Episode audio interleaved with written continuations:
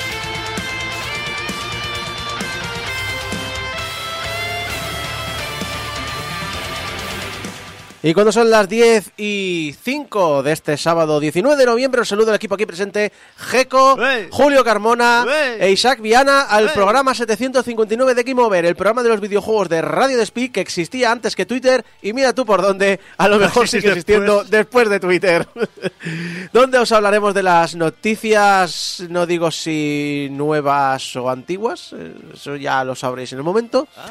Os analizamos Scorn para PC y Xbox Series. En Alguien tenía que hacerlo. Os hablamos de juegos que no deberían hacerse, o más bien de juegos que no deberían haberse hecho. Y terminaremos con Japón, ese país que nos horroriza y al mismo tiempo nos hace sentir mejor persona. Pero antes. Pero antes. Que se paren las máquinas. ¡Que se paren las máquinas! Quita la música. Tenemos un nuevo retraso de un juego muy esperado. Bueno, de un juego esperado. Bueno, de un juego. Bueno, ¿de qué? Bueno, que Dead Island 2 se retrasa. ¿De cuál? ¿Cómo? ¿De Island? ¿Cómo? ¿Dead Island 2 iba a salir? pues sí, pues sí, pues hace unas semanas apareció por sorpresa un nuevo tráiler de Dead Island 2 y... Exacto, no estaba muerto, estaba de parranda. Eh, y salió una fecha, el 3 de febrero del 2023, de ese juego del que ya nadie se acordaba. Sinceramente, yo pensaba que había salido hace ya. No, no, no. Salió el trailer aquel, eh, el trailer del, corredor, que es chulísimo y de vez en cuando me la pongo porque la música es la pollísima y, desapareció del radar. Julio, dime. No, no, justo, justo iba a decir eso. Digo yo, yo juraría que de Island era el del tráiler ese del corredor. es el tráiler del tío haciendo footing. Y, eh, y bueno, pues eso, que, que eh, ahora, esta semana, han anunciado que para asegurar la máxima calidad del juego lo retrasan otros tres meses. Al menos el Twitter oficial acepta su situación diciendo somos conscientes de la ironía de retrasar de Ada Island 2. ironía no, lo que es otro retraso más. Veremos, pero este sí que se ha asegurado que este diciembre tendremos nuevo tráiler y, atención, sorpresa, gameplay. Oh, por, fin veremos cómo es el juego.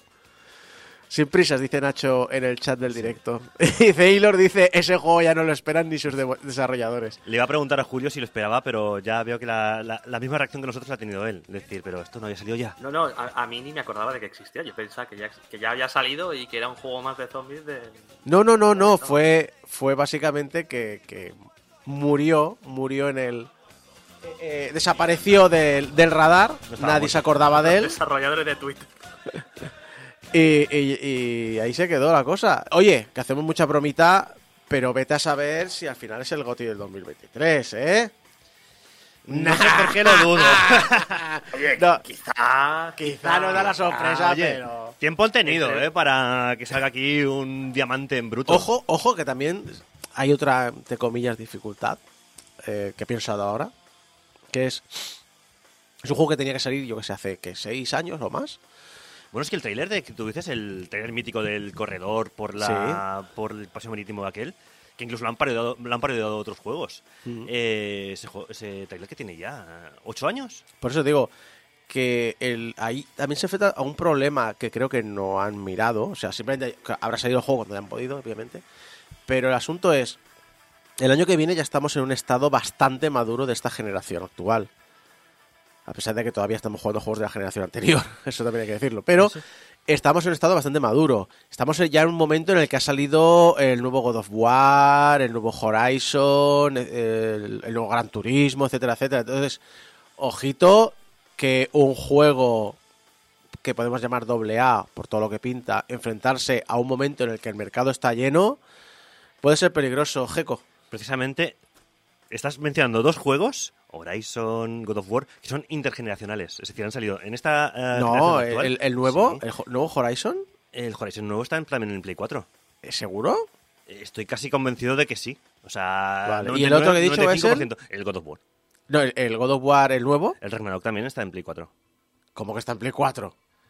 Creo que sí. Bueno, ahora, ahora igual me estoy tirando a la piscina. Pero yo estoy casi convencido de que, bueno, que nos lo digan la... Sí, no, ves, menos mal que en el, chat Ostras. me, Tiene en el chat me están razón, dando la razón. Ambos son intergeneración. ¿En Sí, serio? sí, sí, sí, te digo yo que... ¿Y el Deathloop no? Es que es lo que te... ¿No Deathloop también? No, no lo es. ¿No lo es? No lo es, y además el desarrollador, desarrollador es un juego de diciendo PC. este juego no se podría haber hecho la generación anterior. ¿Sí? Ostras, pues eh, ahora me pillas ahí. Pero sí te digo que, que God of War, seguro. Y el Horizon Es más, el, también. ju- el juego de esta semana no es intergeneracional. No porque ha salido... Bueno, o sea, ya lo o sea, me estás diciendo que, que los juegos más tochos, que aprovechan más la máquina, Bueno, son es que- intergeneracionales. Es que precisamente una de las cosas que había leído es que si tienes la PlayStation 4, aunque sea la Pro, o sea, se te pone, si no, no te hace ruido, con el God of War nuevo directamente se te pone en órbita. Bueno, pues nada, eh, siento. Es que claro, yo es que juegos ya los daba por nueva generación, porque es que, ¿cuándo salió la Play 5 y la Xbox Series? Hace tres años, ¿no? Tres añitos ya. ¿Tres años en 2022 o tres años en 2023? Ojito, ¿eh? Es que por eso te digo que estás dando por hecho juegos de nueva generación, cuando estamos en una generación que ya, en teoría, joder, otras generaciones, cuando ya llevamos dos o tres años, siempre tenían el, el fallo de que el primer año era flojo en lanzamientos, que era un O sea, fallo el normal. segundo tal el y el segundo tercero... ya remontaba y el tercero ya estábamos Julio. en plena generación. Tres años cumple, de hecho, eh, cumple, de hecho, eh, hoy. O sea, en vamos camino a los cuatro años. Sí, es Y, decir, y me estás diciendo que 2020. y me estás diciendo que los máximos lanzamientos salen para una para máquinas de 2013? Espérate, que se me ha ido la cabeza. No, no, dos sí, años. sí, yo también est- estaba haciendo cálculos ahí, en plan, ¿sabes? El meme este, el GIF de... Yo estaba con los dedos aquí. sí, sí, sí. Sí, sí. Bueno, igualmente, si estos si estos ult- estos lanzamientos han sido intergeneracionales, lo que salga el año que viene probablemente no. Porque no les sale a cuenta ya. Ya, pero mm, yo creo que nadie apostaba porque salga- salieran ya estos juegos tan tochos y exclusivos además. Ya. Eh, por algo será. A lo Mira. mejor porque no han vendido tanto como están presumiendo. ¿Sabes a O sí. quién le importa una mierda en qué generación estamos? A Elon Musk. A, a los PC Master Race de los pesados que son. Bueno, mira, el juego que vamos a analizar luego precisamente Sí. lo juego en PC Master Race. Y eh, lo dicho, y al que más, al que más sí mejor le va es a, a Valve, que hace además unas semanas anunció que sus Steam Deck ya no requieren una reserva. Podéis ir y comprarla y, y, mm, bueno, no requiere reserva, sí, pero ya han dicho que, si, que el canal de producción es finito. La producción, el procesamiento de pedidos y los envíos pueden tardar bastante. Y para cubrirse las espaldas, además, lo han dejado claro. Si el volumen de pedidos para cierto modelo de Steam Deck crece por encima de nuestra posibilidad de distribuirlas de forma apropiada, las estimaciones de envío se alargarán y en cierto punto volveremos a activar el sistema de reservas hasta que podamos ponernos al día. Así que ya lo sabéis. Ya sabéis que se puede comprar, pero poco. no, no os paséis. Claro que esto no te afecta si vives en Japón, o en Corea del Sur, o en Hong Kong.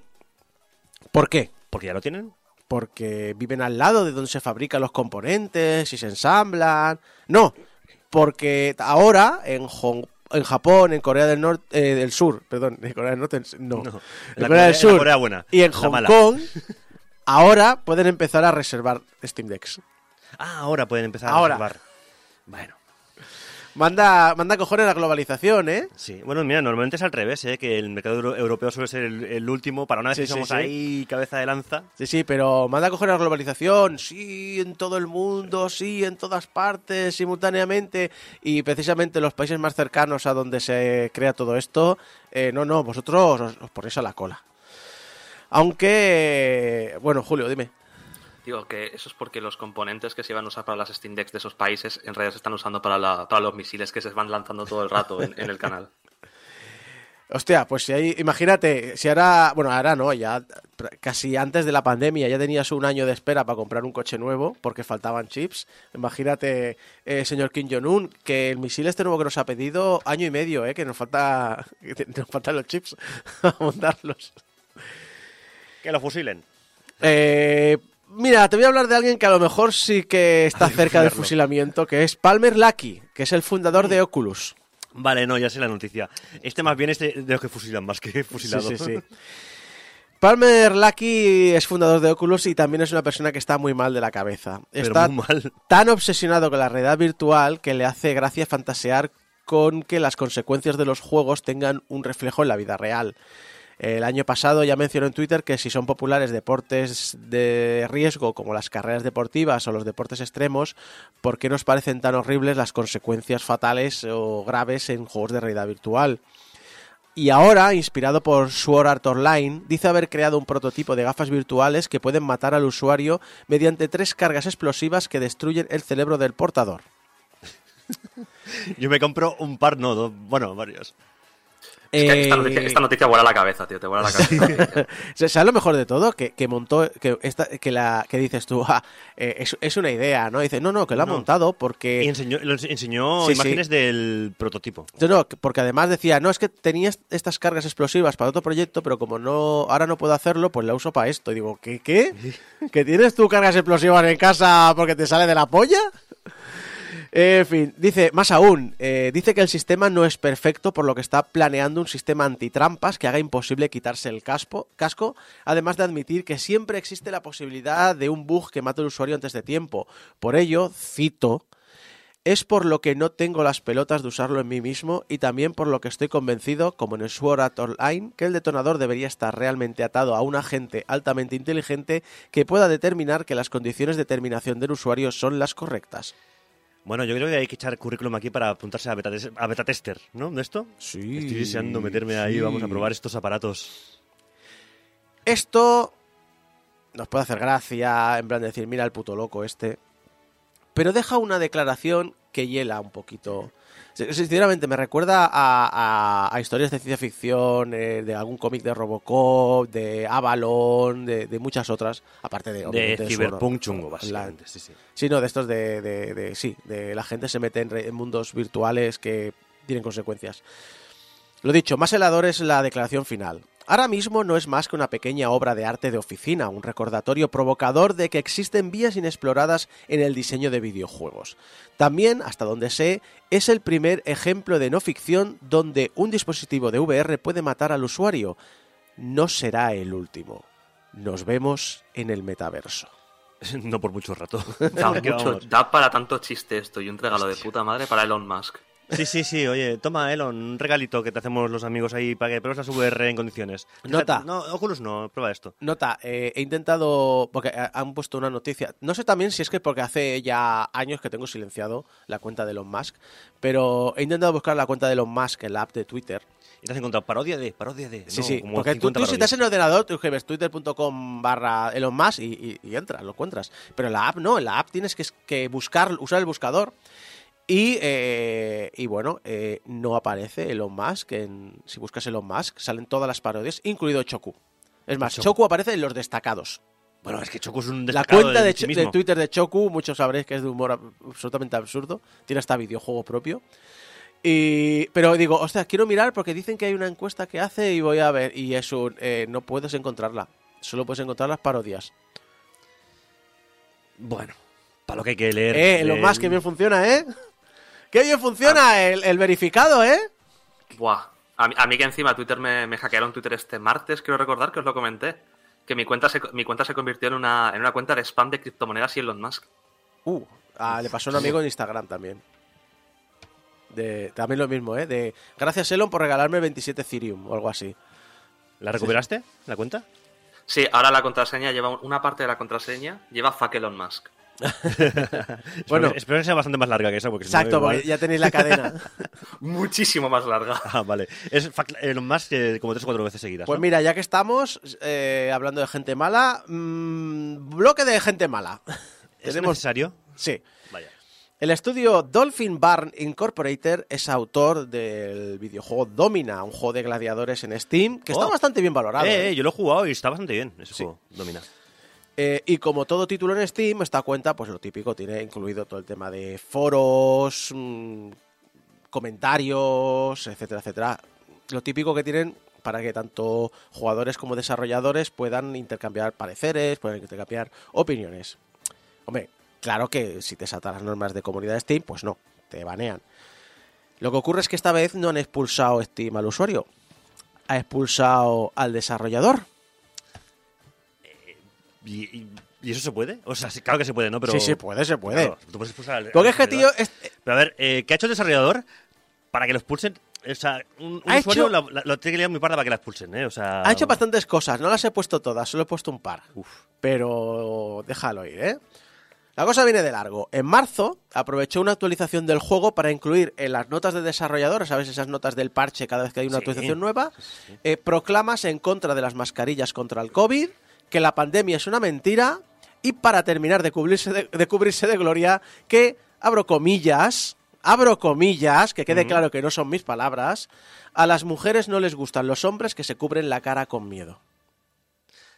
Vale, bueno, ya empezamos a, explicarnos un poco cosas. Y, un par de, y, un par de meses más tarde, en otras notas de parche, más eh, gilipolleces de masculinidad tóxica. También usaba eh, las críticas que dejaban los usuarios para responder, donde hacía comentarios ofensivos en contra de las personas transgénero y hacía más comentarios de masculinidad tóxica. Valve le ha repetido continuamente que deje de actuar de forma tóxica hasta que se ha ganado la expulsión permanente de la comunidad. Plan de decir, muy bien, tienes el juego aquí, pero ya no puedes dejar comentarios. Hostia, esto habría que ver si es un, el único caso de, juego en la Store con desarrollador baneado. Mm, probablemente haya más. No lo sé, probablemente haya más. El autor del juego indicó que, bueno, que los moderadores eran unos cobardes y que los fans deberían hablar con Gabe Newell y que por su parte era dudoso que siguiera actualizando Domina en Steam, ahora que no podía poner eh, sus, mierdas. mierdas. Eh, me dice Mega CT, esas noticias son un poco antiguas. Ya he dicho que habrá noticias nuevas y noticias antiguas. pero estamos en noviembre y aún seguimos hablando de cosas de, veranos aquí, tampoco. Exacto, pero al igual que ha ocurrido eh, en muchas veces en las que la gente busca un exploit, la desarrolladora se dio cuenta de, espera, no puedo comentar, pero puedo hacer algo más. Ah, me queda una última opción. Sí que actualizó el juego, a pesar de lo que amenazó de, eh, pues si estamos así, eh. es muy dudoso de que siga utilizando Domina. Si no me dejáis poner mis mierdas, yo cojo me voy, ¿eh? Sí, sí. A lo mejor, pues, actualizan el resto del sistema, pero en Steam se queda ahí parado. No, pues al final sí que lo ha actualizado. Cambió el nombre de Domina a Dominus, se refirió a Domina como su dead name y soltó toda una diatriba anti-trans, tanto en la página del juego como en las notas del parche. Así que obviamente Steam le ha cortado las alas a este capucho, ha cortado toda relación comercial con la desarrolladora, lo que implica dejar de vender cualquier producto suyo en Steam. Pues muy bien por, eh, volver. Es increíble, tío. El, desarrollador, que era JK Rowling o qué cojones este tío. no sé, pero un poco gilipollitas sí que era, ¿eh? Aquí el amigo.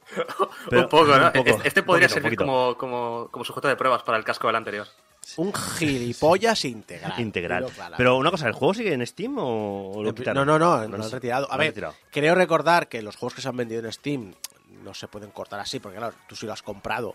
Sí, no. si lo has comprado, a rebajar, a volver a trabajar. Además, sí que hay casos en los que los eliminaron completamente. Pero vamos, sospecho que será algo así, no, no lo he ido a mirar.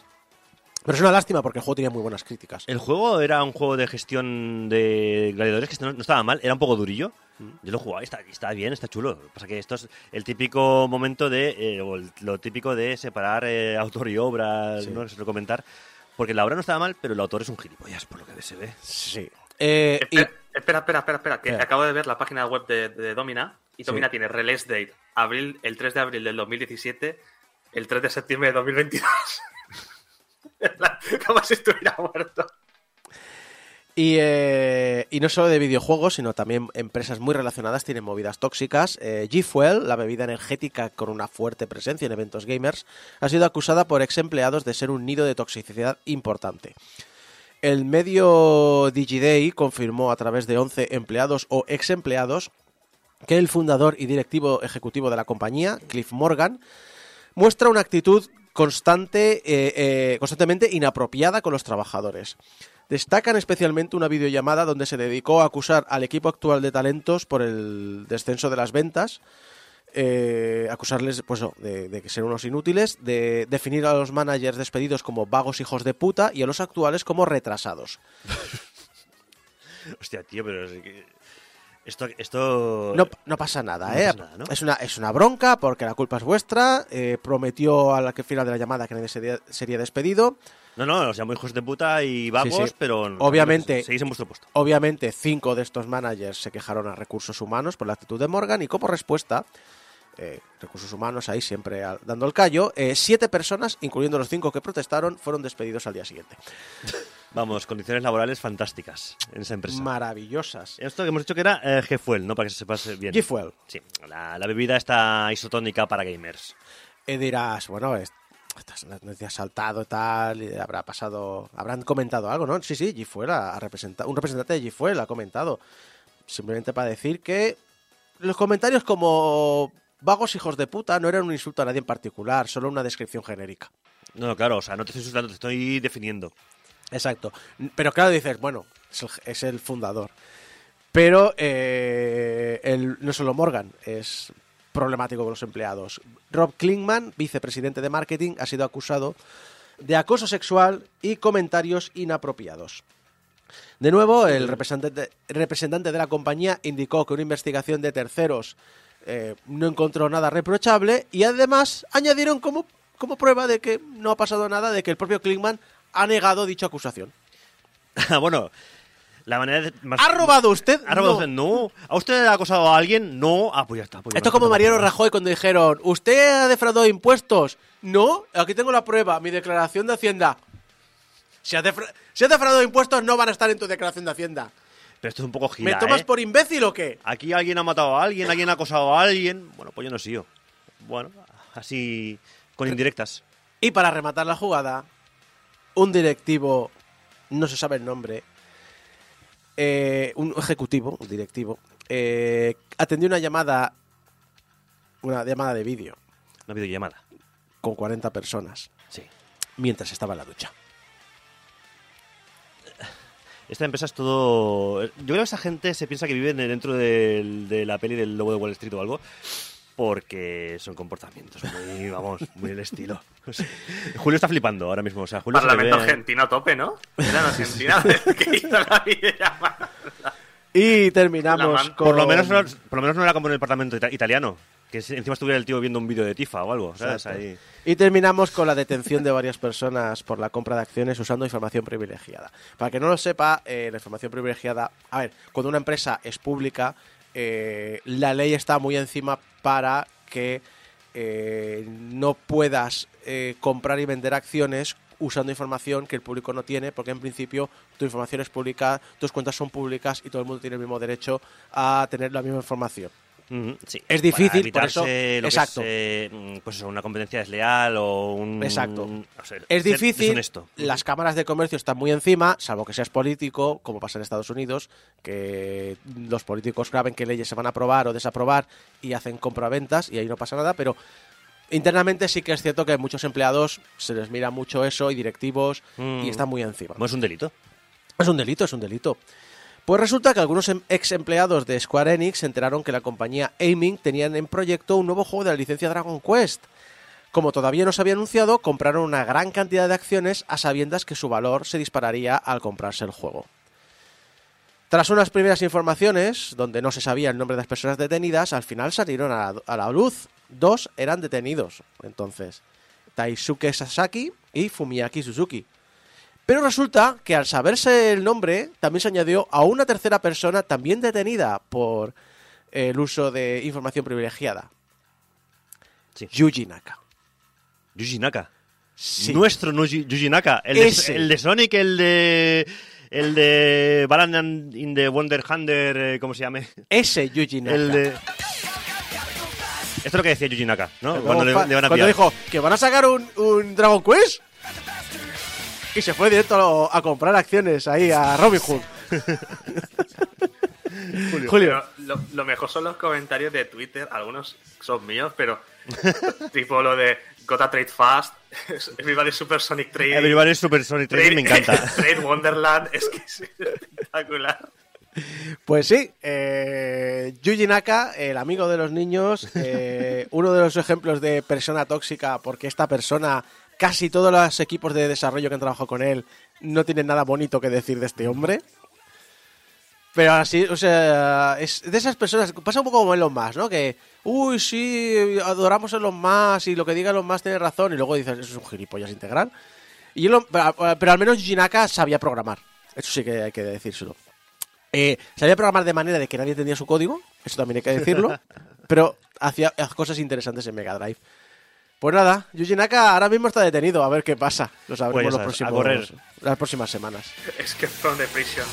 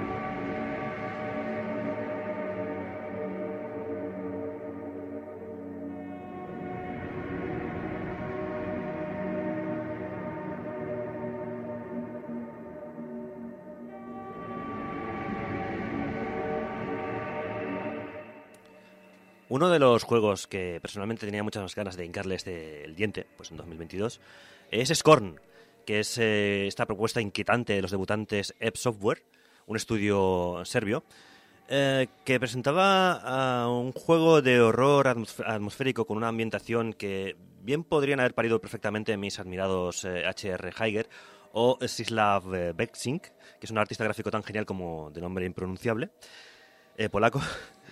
Eh, y bueno, este estudio novel, ya os digo, afincados en Serbia, pues eh, propone una, una aventura ambientada en un mundo tenebroso, bioorgánico y de alta tecnología. Eh, un juego de asquete, como decían en el chat. Inspirado pues en las obras de estos grandes artistas. Y por qué no decirlo, pues creadores, estos artistas de miles de noches de pesadilla en el mundo.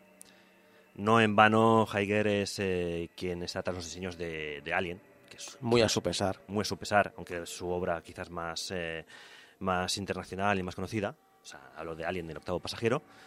Aunque, bueno, realmente él, él eh, fue ilustrador y, bueno, hizo muchas más cosas aparte de Alien, pero bueno, mm, es una historia eh, que merecería la pena contar quizás otro día. Pero bueno, es un, digamos, un artista, pues con, igual que, mm, que, Beck- que pues con un, con un estilo muy, muy particular. Y sobre todo, pues eso, muy, muy de asquete, como están comentando aquí en el, en, en el chat. Ah, es un juego, de hecho, pues eso, que nos lleva a una atmósfera sobrecargada, en la que casi se puede sentir el, hedor a putrefacción y a vísceras expuestas al aire libre. Todo muy poético, vaya. Como el juego en sí, que es muy, muy poético. Es un juego, pues eso, donde los monstruos acechan entre las tripas de un entorno. Hay genitales por todas partes, que también esto es muy de, de la obra de estos, eh, de estos eh, eh, artistas. Porque todo, todo, o prácticamente todo, tiene reminiscencias fálicas. Ya os digo, como no puede ser de otra manera, a quien homenajea artísticamente. Hay biopenes por todas partes. Esto vamos a sacarlo ya de encima para estar más tranquilos después. Hay biotecnología, hay biomedicina y hay biopenes. Hay biopenes, ¿vale? Por todas partes, pues por todas partes. Investigación tecnológica en penes. Exacto. Eh, ¿Algún tipo de trauma o algún tipo que tuviera esta gente que, no sé, que sobrecompensar? Porque además suelen ser eh, formas fálicas muy, muy, muy grandes. Pues yo qué sé, eso ya es eh, queda para otro estudio o para otro campo de psicología o lo que queráis. Pero bueno, el caso es que están ahí y hay que aceptarlos. Y ya está. el, juego, de hecho, Scorn tiene una cosa que hace muy bien, ¿vale? Que es, ya os digo, es la, ambientación que tiene. Es, em, Mira que lo tenía todo para decir con estos dos artistas, eh, bueno, con estas dos inspiraciones, que este juego es la polla, la ¿eh? polla. Pues lo tenía todo, efectivamente. Eh, sin embargo, ya os voy a avanzar un poquito conclusiones. en la ambientación es la polla y en el resto de cosas no tanto. el resto de elementos fallan de forma bastante clara, haciéndolo un juego tedioso e incluso te diría que hasta irritante. Hmm. Vamos, que efectivamente, Score tiene muchos penes, pero como juego, y ya que estamos en plan faltones, pues sí, efectivamente, pues no viene a ser, eh, no viene a ser la polla.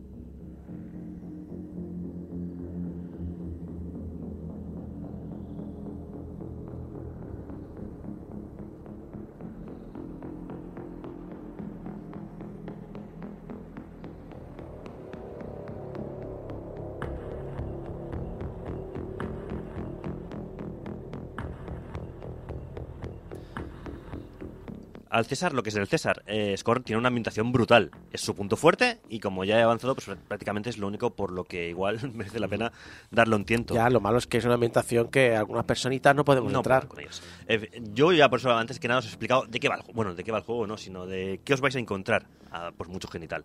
Sí. Eh, y luego aparte, pues todos muy, lo, que te digo, muy bioorgánicos. Esa tecnología que en realidad es de, como de mm, civilizaciones que se han perdido en el tiempo y que eran muy avanzadas, pero a la vez... Mm, me eh, recuerda me recuerda al nido de Aliens El regreso, mm. a la nave de Alien el octavo pasajero, la que encuentran en el planeta. Ese tipo de de estructuras, de pasillos. A las paredes llenas de cables de System Shock, por ejemplo, que parecen más tripas que cables. Ese tipo de. que evidentemente System Shock también. Mira, eh, eh, Geiger dice Junior. Lo llama, biomecánica. Exacto, Geiger lo llamaba biomecánica. Sí, es que es como efectivamente eh, cables y tecnología mecánica, pero que está recubierta como de una capa que no sabes si, si es algo vivo sí. o mecánico. Orgánico. Sí, no, no, orgánico. Dejémoslo en orgánico. Sí, pero digamos que para mezclar lo de la, biomecánica es como pues una mecánica que parece que esté eh, como palpitando, que exacto, como un organismo vivo hecho de elementos... Eh, claro, el problema es que yo cuando pienso en un organismo vivo hecho de elementos mecánicos sigo pensando en la parte mecánica, sigo pensando en engranajes, en chapas de, seguridad, en cableados, no pienso en... como, como si fueran esófagos, intestinos tripas, eh, sí, pero este paredes. sí lo parece, porque eh, efectivamente tú estás viendo algo que claramente es un engranaje o es un, ya digo, un cable o una estructura con forma de pene, ¿vale? Pero dices, eso es mecánico y a la vez parece que está vivo. Hmm. ¿Vale? Es un poco la, eh, la, la, gracia, entre comillas, que tiene este, este estilo. De hecho, el juego, eh, lo mejor que tiene, pues ya te digo, es gráficamente. O sea, es esa ambientación que tiene que te obliga a pararte constantemente a tomar capturas o simplemente a contemplar las locuras, porque al final son cosas que son, son muy inquietantes. No puedes dejar de observarlas porque al final es, eh, es como, algo, como un terror primigenio. Hmm. O sea, es, mm, lo ves y no lo has escrito porque, o sea, lo estás viendo. El, el asquete primordial. Es el asquete primordial. Además, es una aventura que hay que jugar con cascos, eso sí es verdad. ¿eh? Los auriculares aquí ya, si queréis lo de con todas las luces apagadas, ya sería opcional. Pero. Mm, bueno, ya hace dos cosas bien entonces. Sí, sí, sí. Ya, o sea, lo que es el apartado técnico es una fantasía. Este juego es, es eh, maravilloso. También es verdad que es una fantasía que no está al alcance de. No al alcance, sino que no le va a gustar a todo el mundo. Porque es. Eh, lo que este juego quiere transmitirte es incomodidad, ser desagradable. Y dentro de eso lo hace de una forma tan fantástica que es está bonito. Pero claro, evidentemente habrá gente que le echa para atrás simplemente lo que es el estilo artístico. Igual que hay gente que le echa atrás el estilo artístico de Alien o de, o de yo que sé, o de Junji Ito, que efectivamente pues van a sitios de pesadilla que se quedan siempre ahí en esa esquina de la, del cerebro que de cosas que no queremos eh, ver o que no queremos aceptar y jugar un poquito con, todo esto de, de, llevarnos a un reino como de pesadillas como de cosas que ves cuando estás así medio en vela y hmm. bueno eh, es más fácil de ver que de explicar sinceramente y yo creo que el mejor ejemplo es, ya os digo, que, veáis ilustraciones de, de Jaeger o su trabajo en cine y televisión, porque, bueno, es, es eh, un poco lo que este juego intenta transmitirte también. Y digo transmitir porque realmente eh, es un juego que no tiene... Todo lo que nos cuenta es sin necesidad de palabras. Porque es que no hay palabras. Es literal. En Score no hay diálogos. No hay ni, bueno, no hay ni diálogos, ni tutoriales, ni información, ni nada. Y esto, que en algunos juegos está muy bien, aquí es un problema muy gordo. Porque, bueno, a ver, voy a empezar desde el principio. El juego no tiene ni introducción. Directamente eh, despertamos en un lugar que parece una versión hecha de sangre y órganos y somos simplemente un despojo humanoide. Nos vemos en primera persona y, bueno, más o menos vemos que efectivamente somos una especie de ser como los huecos del, Dark Souls, ¿vale? Y llamamos, llamamos efectivamente como los huecos del Dark Souls con todo el aire, literalmente con todo el aire, ahí, alegría trompa. Y nada, como, como en los huecos del Dark Souls, pues no somos eh, héroes ni mucho menos, sino unos pringados que prulan con la intención de escapar de allí.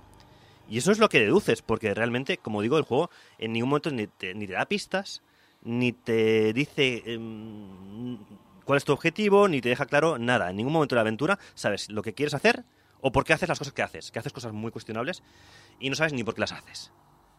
Y esto evidentemente es pretendido, ¿eh? esto es eh, buscado y, pretendido. Y, ya, te digo, en la, práctica es algo que no tiene por qué ser malo por sí.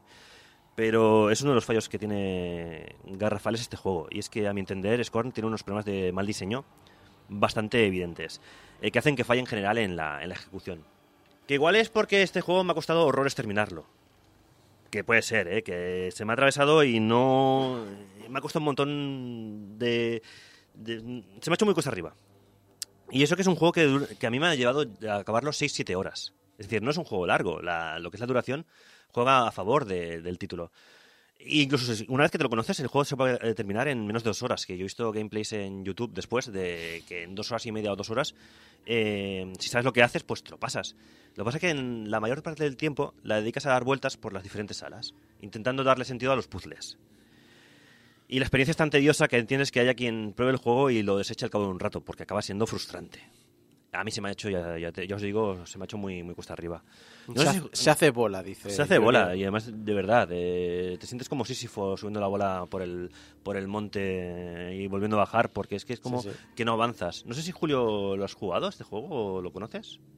Lo conozco, pero no lo he jugado y estaba buscando imágenes tanto de tanto de HG, perdón, tanto de Scorn como de Higer y de, nombre impronunciable con muchas cosas. El autor de nombre impronunciable, que es Segni, que a mí, me, parece, alucinante, es un escultor e ilustrador eh, polaco, que también se murió el hombre. Que bueno, creo que se murió sí, sí, está, se murió eh, eh se murió en el 2005 y H.G. Giger tuvo mala suerte y se cayó en su casa y se mató en el 2014. Seguramente se me clavaría una figura suya en la cabeza o algo, pero con forma de pene, evidentemente. Pero sí, sí, son autores que han estado siempre muy implicados en videojuegos, porque incluso Heiger eh, trabajó en. ¿Cómo se llama este Isaco? En Darkseid. En Es que es lo primero que pensé cuando vi este juego. Digo, hostia, me recuerdo un montón a Darkseid. Sí, que es una aventura gráfica de los 90. Sí, sí, sí. Es, eh, pero claro, es que en Darkseid trabajó directamente él como, como, ilustrador. Y es una maravilla Darkseid, aunque es un juego muy duro porque es un juego de principios de los 90, de PC. a ver, es una aventura gráfica. Está muy bien. Pasa es que es duro porque en el sentido de decir, eh, eh, es una aventura gráfica y pasan cosas un poco perturbadoras, porque es un, es un poco como, como un, creo que, no sé si era un escritor que se muda a una casa y a través del espejo empieza a ver cosas de pesadilla y empieza a enloquecer y es como más inquietante cada día que pasa. Era algo parecido a eso, porque no lo jugué, obviamente. Y hay otra aventura gráfica de los 90 que es muy chula, que se llama I Have No Mouth además Scream, que tiene esa que coge la misma, la misma em, eh, inspiración de. Heiger y tal y te presenta, te presenta un mundo futurista biomecánico muy chungo y es una aventura realmente que merece muchísimo, muchísimo la pena y que también la, pues la inspiración es clarísima de estos autores.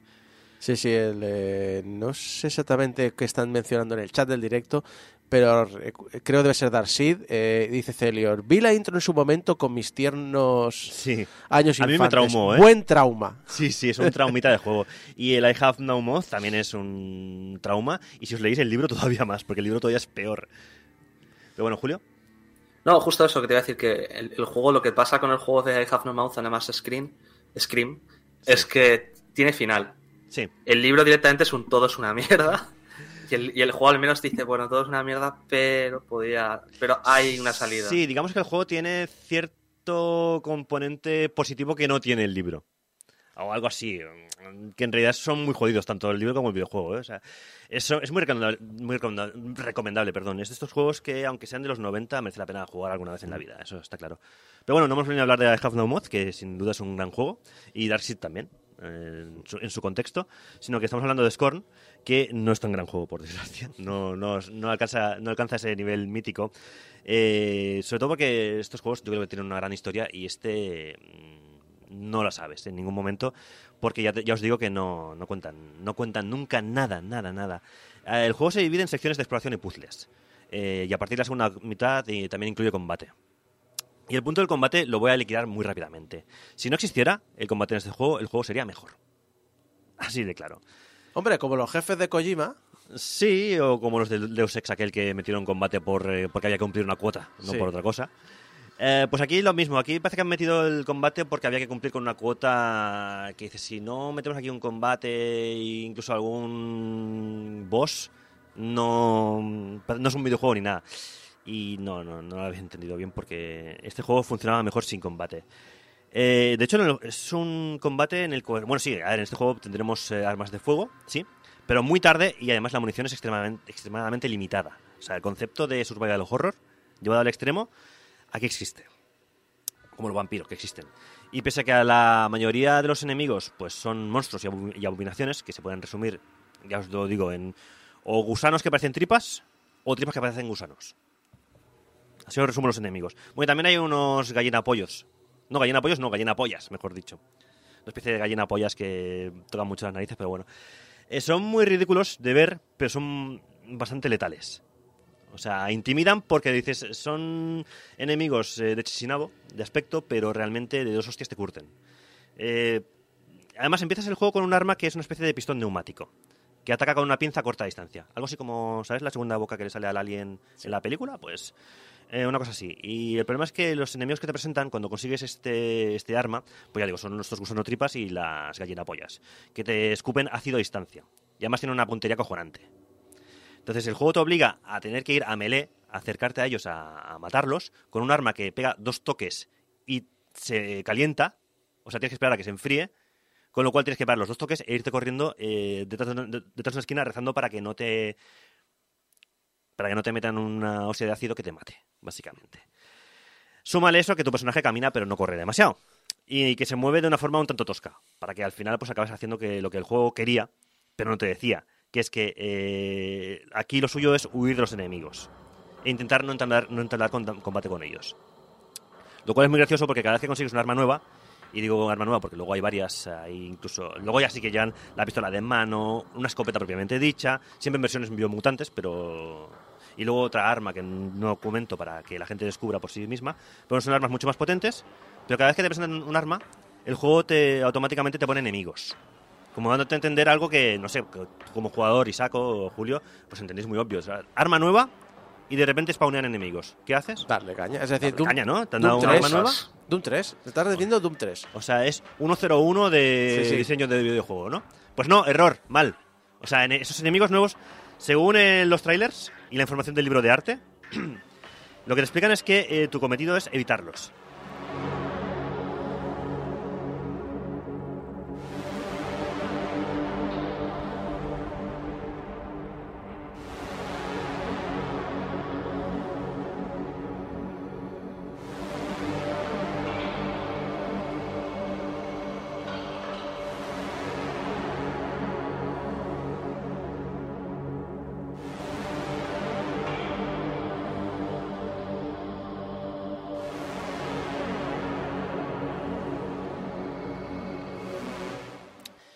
Comento, ¿eh? en este juego el combate se podía haber evitado perfectamente. Y además es que, ya os digo, como nada está, nada está explicado, ni tienes ninguna pista en ningún momento, pues mira, a que también os digo una cosa, ¿eh? a, lo mejor pensáis que a mí lo que me gusta es que me lleven de la manita y que me pongan indicadores luminosos y me digan, pues mira, por aquí tienes que ir y nada más lejos de la realidad, ¿eh? O sea, no, no pienso... Eh, que, claro, o sea, a mí me gusta que las, las, cosas me digan lo que... Bueno, lo que es el, eh, lo que es el diseño...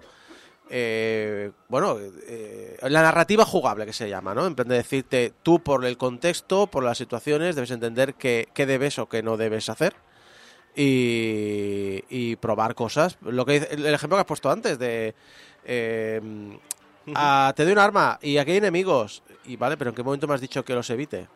O, o, cómo, o cómo puedo entender yo, si me generas enemigos, que tengo que evitarlos. Este juego pretende que tú sepas en, en todo momento lo que tienes que hacer y hace una cosa, de hecho, muy mal, y es que eh, el personaje que tú manejas tiene toda la información de este mundo. Él sabe lo que hay que hacer.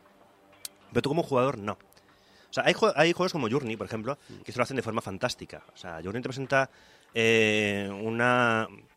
Sin decirte nada, sabes exactamente en qué momento tienes que hacer las cosas que haces y empatizas incluso con una historia. Aquí en ningún momento empatizas con nada porque directamente, ya te digo, el, personaje tuyo principal maneja la información que tú no manejas. Entonces tú lo único que haces es ir por los sitios, meter las manos y, lo, y, los brazos en sitios para ver qué pasa. Que da cosilla. Que da cosilla, pero bueno, es que todo funciona así, metiendo las manos y los brazos en todos sitios. O sea, lo único con lo que puedes interactuar es con, ya digo, con pilares o con sitios eh, donde tienes que meter la mano. Como, ¿sabes la peli de Indiana Jones? Sí. El templo maldito, que para darle una palanca tienes que meter la, la mano en un sitio... Y, es, y yo es un, bueno, ahora me vuelvo a casa. Exacto, es como, no, no, yo dejo que me eche a la pared directamente, que me viene encima porque yo no me, la, meto la mano ahí llena de bichos. Pues bueno, esto es un poco así todo.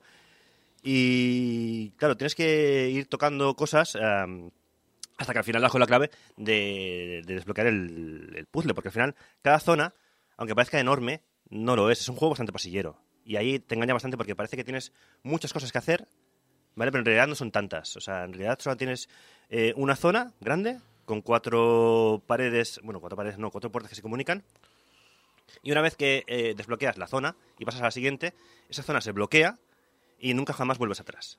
Entonces, en realidad, tú vas avanzando, vas avanzando y es muy pasillero, más de lo que el juego te hace pensar. Y los puzzles no son de esos que te hacen pensar que eres inteligente, como en otros juegos, sino que más bien lo que te hacen son ganas de, cuando resuelves uno, de quitar... Por, ¡Por fin, coño! Ya está, me lo he quitado encima.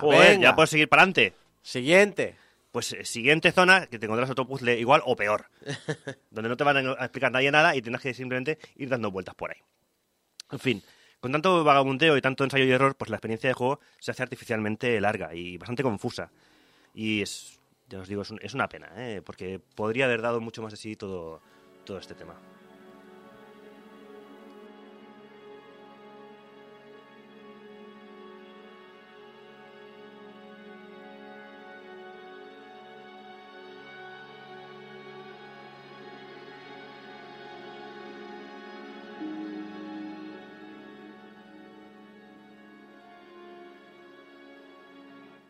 Scorn queda bastante claro, pues no es un juego de terror al uso, ni siquiera es un videojuego al uso. Es terror atmosférico, crudo, explícito y en primera persona. Si te gustan artísticamente juegos como ya hemos dicho Dark Seed, eh, System Shock eh, y las obras de eh, o Bexing, es posible que le puedas perdonar sus carencias en lo que a mi entender importa realmente en un videojuego, que son la inmersión, la interactividad y la jugabilidad. No le quito lo bueno que tiene, saber crear una experiencia de horror grotesca con muchísima personalidad propia, pero falla clamorosamente en aspectos claves de diseño de videojuegos. Con eso por delante, si tú buscas una pesadilla con la que obsesionarte, un infierno biomecánico, que ya me quedo con la palabra, en el que quedarte atrapado, con multitud de, penes, eso sí, de todo tipo, cosas embarazadas eh, y vísceras como decoración de Halloween, pues Scorn superará tus expectativas perfectamente. Scorn es un juego que ha tardado 6 años en desarrollarse, y aunque sea por su libro de arte, merece la pena.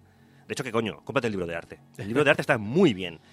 Y casi os lo recomiendo más que el juego, porque contiene, de hecho, lo mejor del juego, que son eh, las ilustraciones, eh, el proceso de creación, que eh, ya os digo, este, este, libro de arte es buenísimo, es fantástico en ese sentido, y encima os explica los detalles del juego, qué es donde sucede, qué son los enemigos en realidad, y lo que sucede de fondo, todo, todo, y es súper interesante, pero en ningún momento del juego lo vas a saber. Es que ni siquiera en el final te lo van a contar. Y es una pena. Es una pena porque, bueno, al final acabarás la partida y te quedarás con cara de qué coño estás jugando. Al final de la misma. Entonces, hay muchas cosas discutibles ¿eh? en mi análisis, como, como siempre, evidentemente. Eh, por supuesto, al final lo que traigo es una, es una, opinión subjetiva de cómo me he sentido al jugarlo y acabarlo. Y sé que entendéis que mis conclusiones no tienen por qué ser las mm, vuestras, ni, ni mucho menos. Si podéis, si os llama la atención, probadlo. Es una experiencia que merece la pena probar. Y aunque sea por la ambientación que tiene, que es única y fantástica. Por desgracia para mí ha sido única pero fallida. Tiene ciertas características que no terminan de convencerme, como su horrible sistema de combate, su, jugabilidad tosca, aunque justificada porque hace referencia a sus horrors clásicos, y lo frustrante que puede volverse a veces.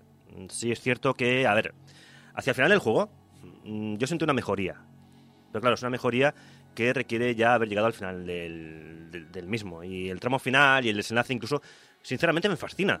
O sea, está muy bien eh, llevado. Me, encanta el final del juego, me encanta el tramo final, la parte final pero es que hay que hacer un terrible esfuerzo para, llegar a esa, meta.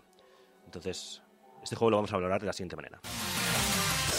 Mm, del montón. Avise inmediatamente al probador de nuestros videojuegos. Eso, eso. Y a ver qué opina él.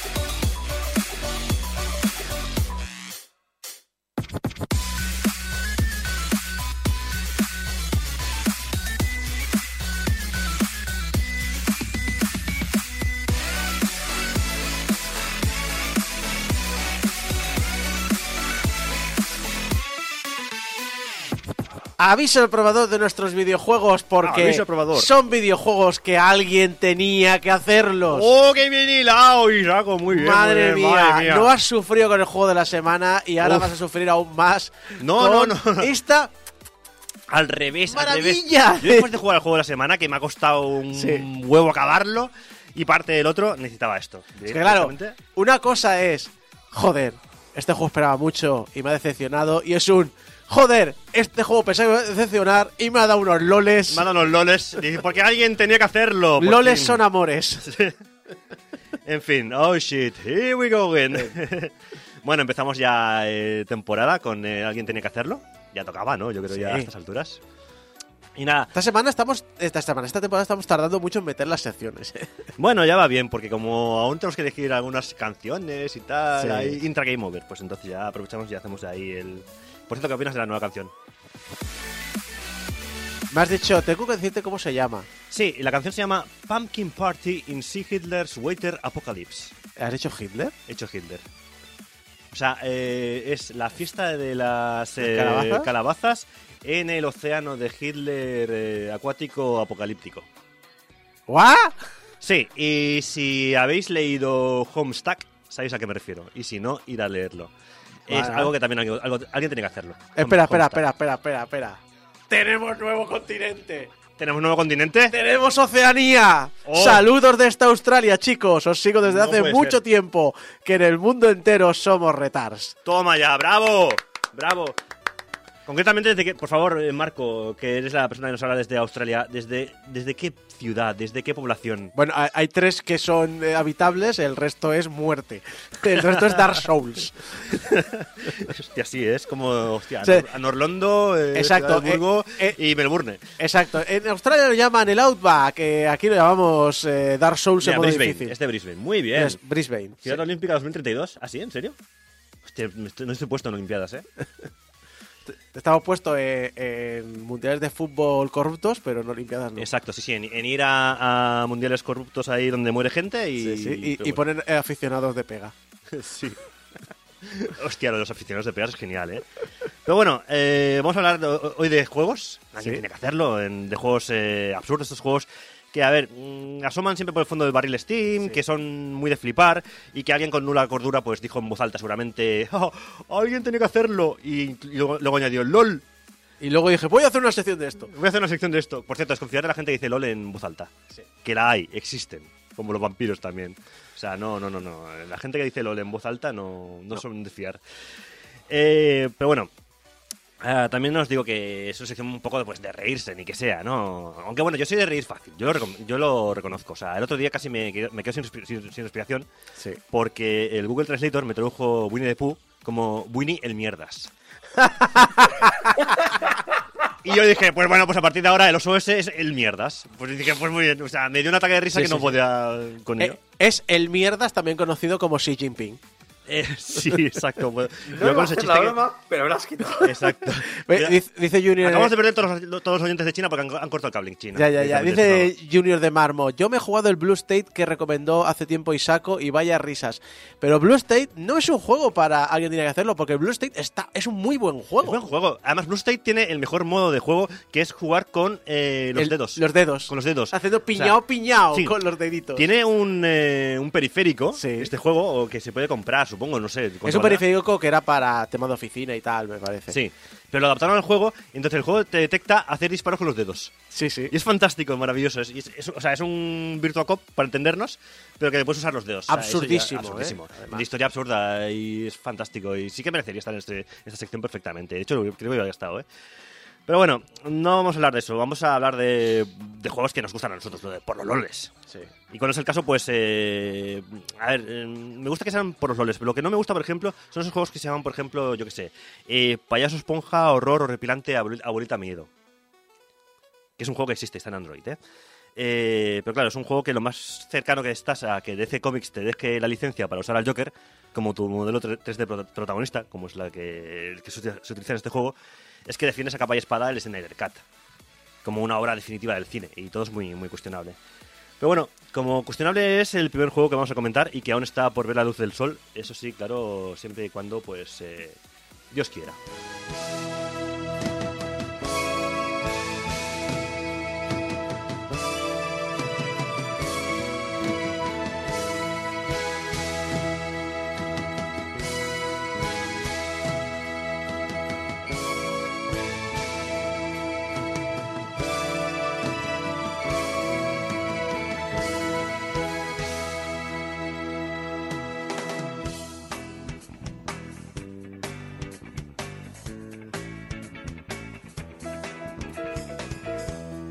¿Cómo se-. ¿Cómo se notan aquí los años, eh? Ahí disfrutando- Bueno, esto, esto que sonaba de fondo era Jesucristo Superstar, ¿eh? Digo, porque para la gente que sea inculta eh, musicalmente, ¿vale? Y, y Eh, creo que lo que tenemos ahora tiene Jesucristo, pero no tiene Superstar. No tiene Superstar, pero es que como no encontraba la música, la banda sonora del juego, dije, pues Jesucristo Superstar. Porque el juego del que voy a hablar es I Am Jesus Christ. O sea, que es, que es un simulador, es el simulador definitivo para sentirnos por fin cómo es ser el hijo de Dios. O sea, este juego, insistimos que esto, es la sección de juegos que no deberían hacerse. O que no deben haberse hecho, ¿vale? Pues yo creo que no estamos a tiempo de pararlo porque este juego está previsto que salga lanzamiento en segundo trimestre del año que viene, 2023. Eh, a ver, todos lo sabéis y si no os lo comento ya que nada me pone tan burro como un buen simulador. A mí me gusta eh, el simulador y me da igual que sea de trenes, de autobuses, de camiones, de helicópteros de combate, eh, de ducharte con tu padre 2015, ¿vale? Me da igual, o sea, eso es un simulador en Tu condiciones. padre de joder. 2015, este año tienes un modelo nuevo. Bueno, a ver si me sacan ya la continuación, 2000 algo. Se quedó en 2015 la última versión del Duchate con tu padre. O sea que espero Está feo, está ya. feo cambiar de padre. ya, sí, bueno, oye. A, lo mejor, a lo mejor cada vez está más calvo, más gordo, más fornido, más deprimido. Bueno, tenías muchas opciones ¿eh? en ese juego al final. Y de hecho, la- la- lo- el juego iba de que te ducharas con tu padre y no con el otro con el padre de otro. Que ese era, ese era el error. O sea, el fail era ducharte con el padre de otro. Creo que Julio no conoce el juego, que, que está- te lo estás inventando. No, no, no. No, no. Busca, busca en internet Shower with Your Dad 2015, Simulator. ¿Vale? eh, Está No lo conocía. Julio va a descubrir ahora. una No, vas a descubrir un mundo nuevo. Vamos a ver su cara en directo. Si estáis en el chat en directo, podéis ver su cara. Oso- ojo que es un juego con girito, ¿eh? O sea, de estos que tiene trama y subtrama. Está flipando ya. Está Bueno, Pero por si alguien no conocía Shower with Your, Dad, with Your Dad 2015, o sea, Duchate con tu padre 2015, Simulator, es un simulador de ducharte con tu padre, que es fantástico, lo hemos analizado en este, en este programa y deberíais jugarlos todos porque es, eh, es una fantasía de juego y es muy pero, barato. pero, Pero si parece un simulador de cárcel, tío, de duchate en la cárcel. Pues sí, además tienes tres o cuatro padres para elegir y tienes que ducharte con, con el tuyo. Y no, no, te equivoques. Es un GOTI. Es, es GOTI de 2015, pero de 2016, de 17, 18 en adelante. O sea, recomendado 100%. Eh. Como ya veremos si podemos recomendar este I Am Jesus Christ. Porque, a ver, sí, sinceramente, a ver, es un simulador que, que, no tiene mala pinta, sobre todo por mi parte, porque así por fin puedo convertir las garrafas de agua de mi casa en, de dos litros en vino, que eso siempre es bien. Entonces, bueno, a ver, os comento. La desarrolladora Simulam, que es como se llama este, esta desarrolladora que se lanza. Que por cierto es una desarrolladora que ha hecho otros, otros simuladores bastante chorras, como el Thief Simulator o el 911 Simulator. No se llama así exactamente, pero yo lo llamo así. Que son al final simuladores con un toque así un poco a lo Goat Simulator, un poco pasados de rosca. Bueno, ha desvelado que el prólogo gratuito del juego desembarcará próximamente en Steam. Eh, concretamente el 1 de diciembre. El juego para mí es un FPJ, es decir, un First Person Jesus, porque desde una perspectiva de primera persona, pues el juego promete acción bíblica con superpoderes. Pelas con Satán, eh, que es un personaje desbloqueable, y espero que pronto pues también añadan a Goku y a Freezer. y más de 30 milagros que podremos eh, realizar, como espero, pues ya digo, el de resucitar al tercer día, de la, pedazo de resaca después de beberse las botellas de garrafas de, dos vino, de, vino de dos litros. Me mola porque en vez de arsenal de armas tienes arsenal de milagros. Exacto, sí, sí. Tus poderes son los milagros. Perdona, pero, pero bien hecho puede ser un, juego. Ojo, es un juego, hecho, ¿eh? es un juego hecho en Unreal Engine 5. O sea bueno, pero eso es fácil porque te vas a, a la Epic Games Store y te lo bajas. Es decir, no tiene ningún secreto. Sí, sí. Pero, eh, Julio, dime.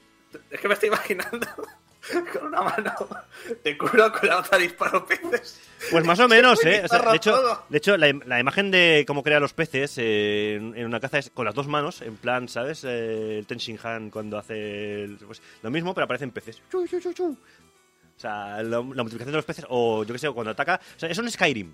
¿Sabes? O sea, para que te hagas una idea, o sea, es Skyrim porque la, mano derecha hace, haces, eh, no sé, milagros y la izquierda curas. Lo dicho, un un simulador en primera persona de Jesús, que bien bien podría ser de, ya digo, eh, se podría hacer en serio con puzzles y demás. Bueno, trae 60 personajes de la Biblia, eh, trae una realista pelea con Satán, eh, así entrecomillado. Realista.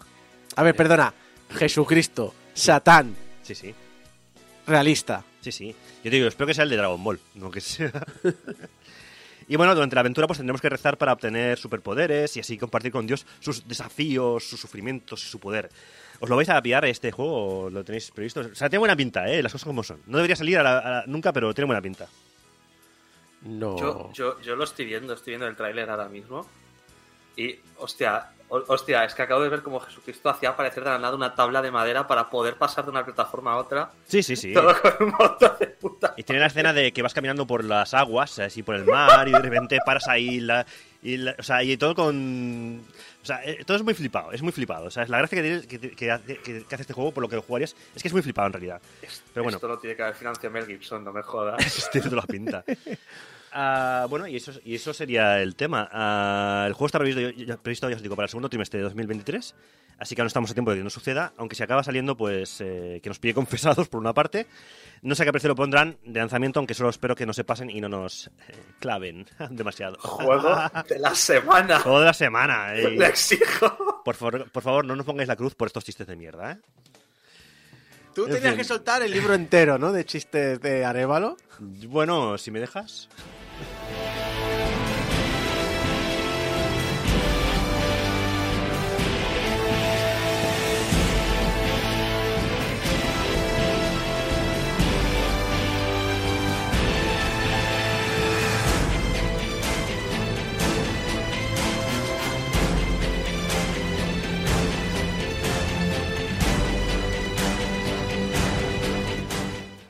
Para la cinta, para la cinta, para las rotativas, porque han hecho el chiste en el chat. O sea, Cilior dice que es el juego de la Semana Santa. ¡Oh! ¡Bravo! Lástima que en Semana Santa nunca hacemos programa. No, pero bueno, si lo hiciéramos ya, tenemos juego de la semana. Lo hacemos de antes. de justo para celebrarla. Bueno, ahí queda el tema. Si, si coincide el lanzamiento, que debería. La verdad es que debería coincidir con Semana Santa, pues eh, oye, ahí está. Pero bueno, pasamos a un juego que efectivamente nunca debería haberse realizado. Y estas son palabras exactas de sus propios creadores. O sea, sus propios creadores dijeron que este juego nunca debía haber visto la luz. Hay más de un juego cuyos creadores dicen que no debería haber salido, ¿eh? Sí, pero no está tan bien documentado como este caso. Vale, vale. Y está documentado de ahora, porque os comento. Ah, vengo a hacerme eco de, de un hilo en Twitter de esta semana pasada. O sea, es bastante fresco. Que todavía Twitter existía. que todavía es- es- igual ahora vais y ya no existe es lo que tiene eh, pues eso pues eh, ciertas cosas que están pasando en la plataforma que a lo mejor ahora vais a, vais, vais a abrir Twitter y sorpresa no no no hay o sea te sale una cara o sea te sale un tío haciendo así una- dos peinetas cuando abres Twitter vale Am, pues eh, bueno, vengo a hablar de un hilo que hasta ahora existía, que, ah, los hilos largos, os- es un hilo largo y es muy interesante, porque los hilos largos pueden ser interesantes, siempre y cuando pues, sean de creadores de, de contenido, que sean personajes con algo ameno que divulgar, sobre todo sin, sin egos que ensalzar, y si puede ser sin muchas pincitas en la cabeza, pues mejor. Eh, me, me refiero al hilo que podéis buscar, porque es público y notorio, de Ben Golus, que es un desarrollador de videojuegos y programador gráfico que trabajó en... Lo estoy escuchando de fondo, por desgracia. Ay, Golden Axe, Best Rider. O sea, el montador de bestias. Vaya, vaya, vaya bestia de juego, por cierto. Para quien no lo sepa, ah, Golden Axe Best Rider es un videojuego de la saga Golden Axe, lógicamente, para PlayStation 3 y Xbox 360. Desarrollado por Se- Secret Level y publicado por Sega. Y es más malo que mandar a la abuela por droga en pleno agosto del mediodía. Así de malo. Es un juego de 40 en Metacritic, que la verdad me parece hasta generoso. Sí, Y en palabras, dicho, y en sí. palabras del propio, del propio Ben Golus, es generoso, porque también lo comenta. El hilo comienza con el señor Golus, pues citando un chiste de Penny Arcade mm, de hace tiempo, de cuando se lanzó el juego, que fue a, pues eso, a mitad de los 2000 Am, en el cual pues se reía del rating de, de que el juego estaba valorado, bueno, valorado no, sino em, rating M, o sea, Sí, en, en Estados Unidos, en vez del PEGI, tiene el SRB. exacto. Entonces, eh, allí pues es el más 7, más 13, no sé qué. Entonces, para los juegos Mature. que son para adultos, Mature. pero no son eh, sexuales, eh, es el rating M. Porque los creo que los sexuales son los AO, que son los Adults Only. Adults only. sí. Los matures son como un más 17, creo recordar. Más 16, más 17. El, chus- el chiste de de Penny Arcade venía a decir eh, más o menos eso, que, de que en vez de M de Mature debería ser llamado, debería haber sido AO, o sea, Adults Only, Sí. pero la respuesta del, de, de Ben Golus, citando este tweet, ya te digo, un chiste que, que, que Hizo hubo, pues, Penny Arcade. que hizo Penny Arcade en su momento, es eh, como alguien que trabajó en Best Rider, estoy cuteando ahora mismo, estoy citando, eh, debería haber sido eh, valorado, Clasificados. clasificado como N para nadie Sí. Directamente, ni M, ni AO, ni hostias, N para nadie. Eh, os recuerdo que es un desarrollador eh, que trabajó en el juego, eh, y eh, de hecho a partir de aquí empieza un hilo de Twitter que es un run larguísimo y fantástico de algo yo creo que yo creo que es poco habitual. Tú dirás que efectivamente pasará más veces, pero es poco habitual, que es un desarrollador listando todas las cosas que se hicieron mal en un- durante el desarrollo de un videojuego. Y la verdad es que el tweet, eh, o sea, el hilo de tweets es una fantasía. Os invito a buscarlo. Ah, os, cito algunos, os cito algunos de los tweets más, más destacables, si lo comentamos, ¿vale? Ah, por ejemplo, el, el primer segundo tweet viene a decir algo así como, eh, en serio, este juego tiene uno de los más absurdos desarrollos eh, que yo he experimentado eh, o he escuchado hablar nunca. Creo que siete personas o así tuvieron el título de lead designer, o sea, de desarrollador jefe, al- a lo largo de los tres años que este juego estuvo en desarrollo. Un montón de eh, sesiones de Captura de movimiento. captura de movimiento que no se pueden utilizar y un montón de drogas. Lo de la droga me perturba, pero bueno. Bueno, es que claro, si empiezas a leer el hilo vas entendiendo un poco el concepto de las drogas, ¿eh? Ah, porque el siguiente tweet, por ejemplo, ya te explicaba. eh, un, eh, un lead designer, Sí. Diseñador jefe. un diseñador jefe, fue despedido por eh, atacar a otro empleado. Eh, por, eh, de hecho, por atacarlo a traición, por pegarle un puñetazo de tra- a traición eh, mientras salía de la oficina, o sea, tal como salía por la puerta de la oficina, Sí. pues le pegó un- una hostia a traición tan fuerte que fue eh, que se quedó fuera de combate y lo tuvieron que llevar al hospital. No, yo es que por lo que entiendo, o está en inglés, eh, No, espera, que, se, espera, que se noquearon los dos. Quiero entender. Bueno, sí, realmente, eh, claro, se deja entender de que se, realmente se pegaron los dos a hostias y acabaron en, en hospital Los dos. los dos, ¿vale? Vale, vale. Sin embargo, el tweet se continúa diciendo, de hecho, al final eh, acabaron eh, despidiendo al otro empleado porque todo el mundo allí quería pegarle a traición.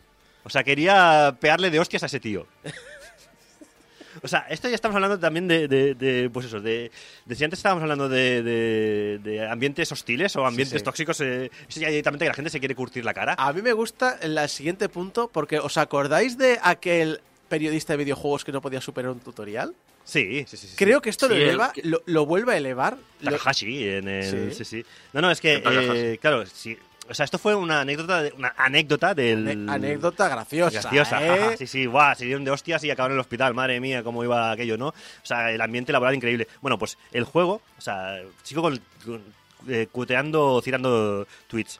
O sea, el juego era tan difícil en el último año que el equipo de QAs, o sea, el equipo de testeo, ah, no podían... eh, con- o sea, no podían eh, Superar el tutorial. tutorial. O sea, la intro del tutorial.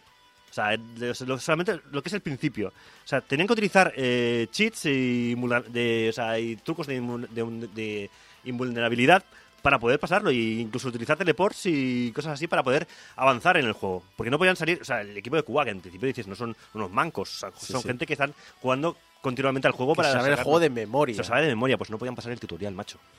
De lo difícil que era el juego. Y, dice, y el eh, desarrollador jefe en ese momento pensaba que incluso era demasiado fácil y que había que hacerlo más difícil. Sí, sí. O sea que, que esto es dificultad, la gente dice de que Sí, sí. dificultad Y, le subió, Souls. y le subió la dificultad. Y le subió la dificultad, efectivamente. Al parecer, según explican, pues consiguieron bajar la dificultad a cotas no masoquistas, eh, según ellos mismos, aprovechando un descuido entre uno de esos cambios de liderazgo del proyecto. Es decir, eh, entre esos eh, siete lead designers que tuvieron, entre que uno se fue y otro se fue, eh, eh, los propios desarrolladores que están en el, en el juego, pues aprovecharon el descuido para hacer, por ejemplo, que los enemigos tuvieran al menos pautas visuales cuando atacaban, pero es que mandan narices, que fueran los propios empleados a espaldas de los jefes, que además hicieron varias de estas, porque él, eh, Ben Golus, explica varias de estas, los que acabaron tomando decisiones necesarias en el gameplay para poder hacer un juego jugable. Es que no lo era. O sea, según ellos, el juego era injugable por lo difícil que era. En fin, como dicen en el chat, eh, la moda en los Souls ha hecho mucho daño, pero es que esto es anterior.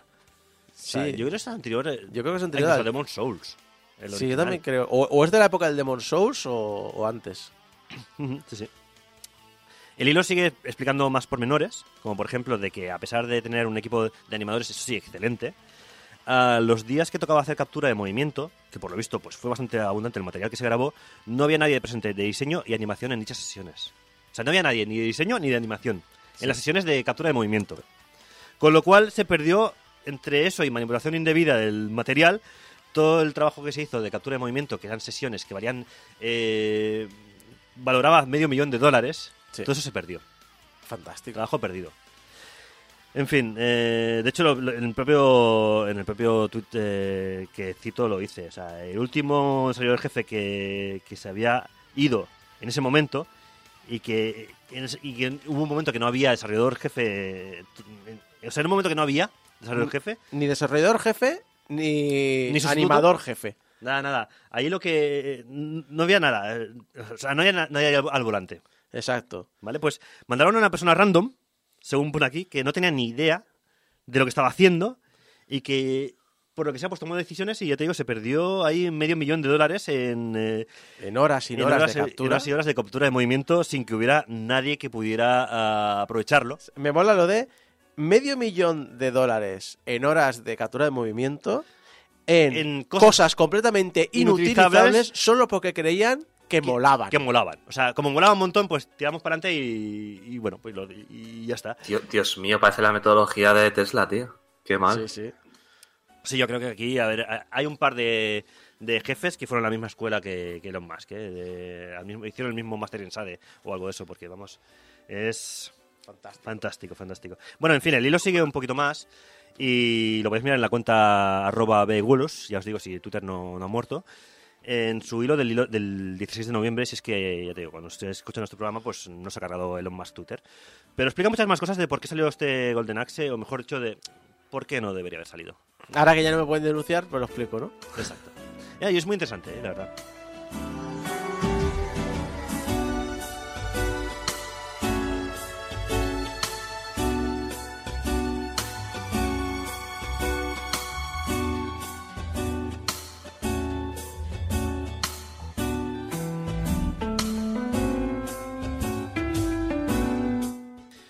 Bueno, y ya muy rápidamente acabamos con la sección porque se nos ha ido el tiempo con esto, la verdad.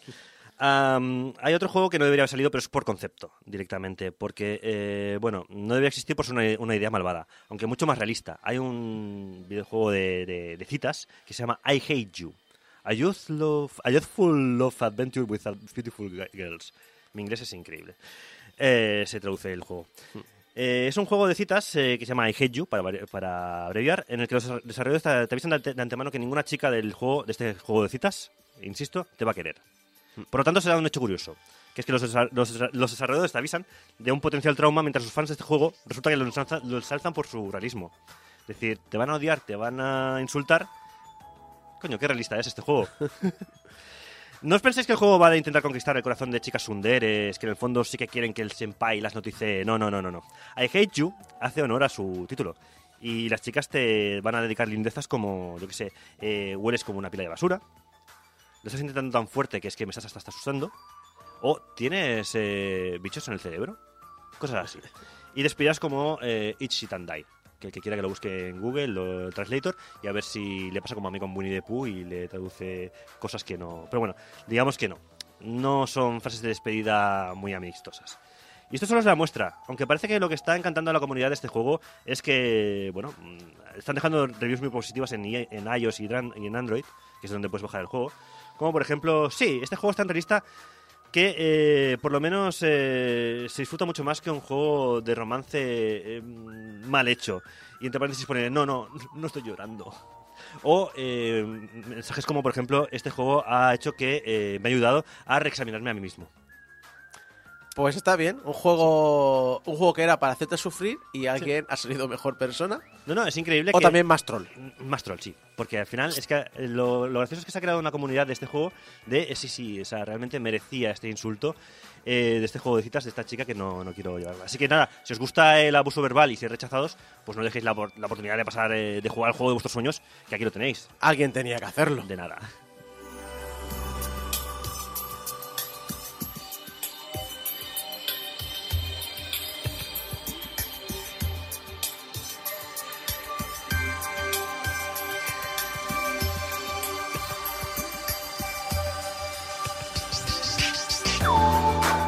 Hola, colegas. Menuda pasada. Se gasta que se sale.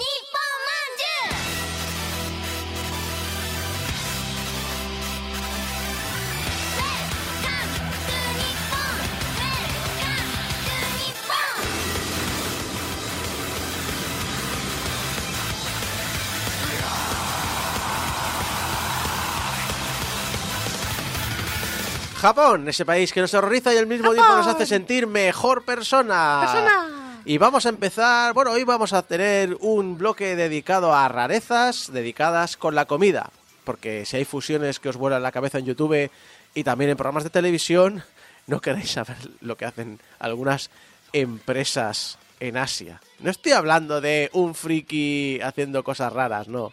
Estoy hablando de, eh, alguien tenía que hacerlo a nivel de comida. Ah, digo, eso Y está bien cuidado. la sociedad. Copyright. Exacto. Y bueno, comencemos con, con la tradición japonesa de comer pollo frito el día de Navidad. Es una tradición que empezó en los 70% de una campaña de publicidad de KFC. Un poco para la gente que, vivía, que venía del extranjero y echaba de menos el pavo en Navidad. Me hace mucha gracia porque era un extranjeros en Japón. No, estás hablando de americanos. Pero bueno. Y claro, entonces como es más difícil eh, tener pavo, pues de- deci- decidieron hacer esta campaña del pollo en Navidad, que era más fácil, y de ahí se convirtió en una moda. Y el año pasado, pues KFC, como no, eh, pues promocionó el pollo frito en final de año a su manera. Del 12 al 26 de diciembre del año pasado, la cadena de restaurantes se promocionó en Osaka con un taxi que podías pedir de- mediante una aplicación de móvil. Y al hacerlo, venía a recogerte un Toyota Prius totalmente decorado con vinilos de pollo frito y en el interior fotos con cientos de piezas de pollo frito. Hasta aquí, bueno, vas montado en el taxi de- del, Del pollo frito. El Kentucky Fried Car. Exacto, Sí, el sí, Kentucky es Fried. Taxi. El Kentucky Fried Taxi. Eh, el asunto es que lo mejor de todo es que siempre y cuando tu viaje comenzara y acabara en la ciudad de Osaka, el viaje era gratis. Y además te llevabas un vale descuento de 500 yenes para pedir en la misma app esta eh, de comida a domicilio, pues tienes 500, euros, 500 yenes de descuento, que podías usarlo para pedir eh, descuento en KFC, pero también para otros restaurantes. Pero a ver, a ver, a ver. La, aquí la- el taxi tiene forma de pollo. Como los estos No, en un Toyota Prius, Ah, pero, no- lleno sí, de vinilos, de pollo frito y el logo de Vale, pero no, era como la furgoneta esta de dos tontos muy tontos con forma de perro, ¿no? Era. No, no, no, no, no, no, no, no. No, es- no hubiese estado mal, no hubiese estado una, de furgoneta una forma de pollo. Pero sí, sí, eh, el taxi pollo, el pollo taxi, o como lo quieras llamar. Pero si lo que os gusta más es la Kentucky pi- Fried Car me gusta. A mí me gusta lo que más eh, Kentucky. Fried Taxi. Le pega más. Eh, y lo dicho, si no eres tanto de pollo frito, porque en mi caso, yo no sé vosotros, el KFC para mí es mi fast food favorito. Para comer mierda, el KFC. yo. Un cubo de mierda del Sí, Sí, sí. Menú tres Yo piezas. estoy de acuerdo. Eh, crujiente, por si alguien pregunta. Eh, la polloneta. Dice La polloneta, oye, la sí, sí, sí, bravo. La polloneta, sí, sí, sí. sí. Exacto, pero si sois más de pizza, también estáis cubiertos. Cubiertos de sabores que no relaciones en tu cabeza. ¿No? Pizza Hut en Taiwán Vaya. ofrece una pizza muy particular. Una pizza con mucho queso, con tiras de cebolla también, cosas Bien. por ahora bien, bolitas de pollo frito, tiras Bien. de pollo, calamares a la romana ¿Cómo? y galletas de Oreo. ¿Cómo? Galletas de Oreo con unas briznas de queso parmesano rallado por encima y pasado por el horno. Joder, esto, esto me recuerda a la vez que me quise hacer un bocadillo de, de Nutella con anchoas. Para ver cómo sabía. ¿Qué? No lo hagáis, no lo hagáis. Eh, Oye, pues oye, no es tan pero- raro lo de eh, pan con aceite y colacao. Sí, no, no. que a mí me está parece bueno. súper raro, está- pero, es que pero está bueno. Eso está bueno. mucha la- gente me ha dicho que sí. Pero la nocilla con anchoas no. Por lo No. que Y el sea. chocolate con chorizo también. Lo dicho es que, bueno. a ver, Me está dando hambre ya, ¿eh? salvo el queso, que es la base de la pizza, eh, todos los ingredientes están repartidos desde el centro hasta el exterior.